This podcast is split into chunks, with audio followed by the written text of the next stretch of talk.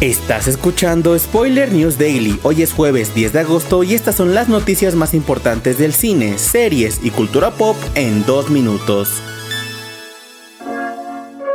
Paramount Plus ha anunciado la fecha de estreno de Cementerio de Animales El Origen, su próxima película original basada en la aterradora novela de Stephen King. La cinta será una precuela basada en el capítulo no contado de la escalofriante novela de King, dirigida por Lindsay Anderson Beer en su debut como directora y protagonizada por Jackson White, Forrest Goodluck, Jack Morham, Henry Thomas y Natalie Allen Lind. Su estreno en la plataforma de streaming está programado para el próximo 6 de octubre.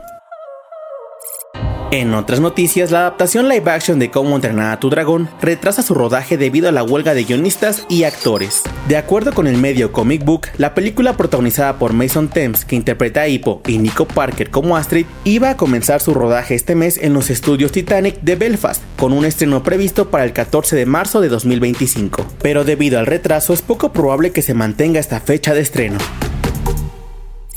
Para cerrar, les contamos que Sony Pictures ha anunciado que Spider-Man a través del Spider-Verse llegará a plataformas digitales este 10 de agosto, con más de 90 minutos de material extra. La película terminó su recorrido en cines con más de 683 millones de dólares a nivel mundial, siendo la quinta película que más ha recaudado en lo que va del año. La siguiente parte, titulada Spider-Man Beyond the Spider-Verse, por ahora no tiene fecha de estreno, debido al cambio de calendario de estrenos de Sony por la crisis en Hollywood. Spider-Man a través del Spider-Verse estará disponible para compra en plataformas como Prime Video, Apple TV, Google Play, Claro Video, Total Play e Easy.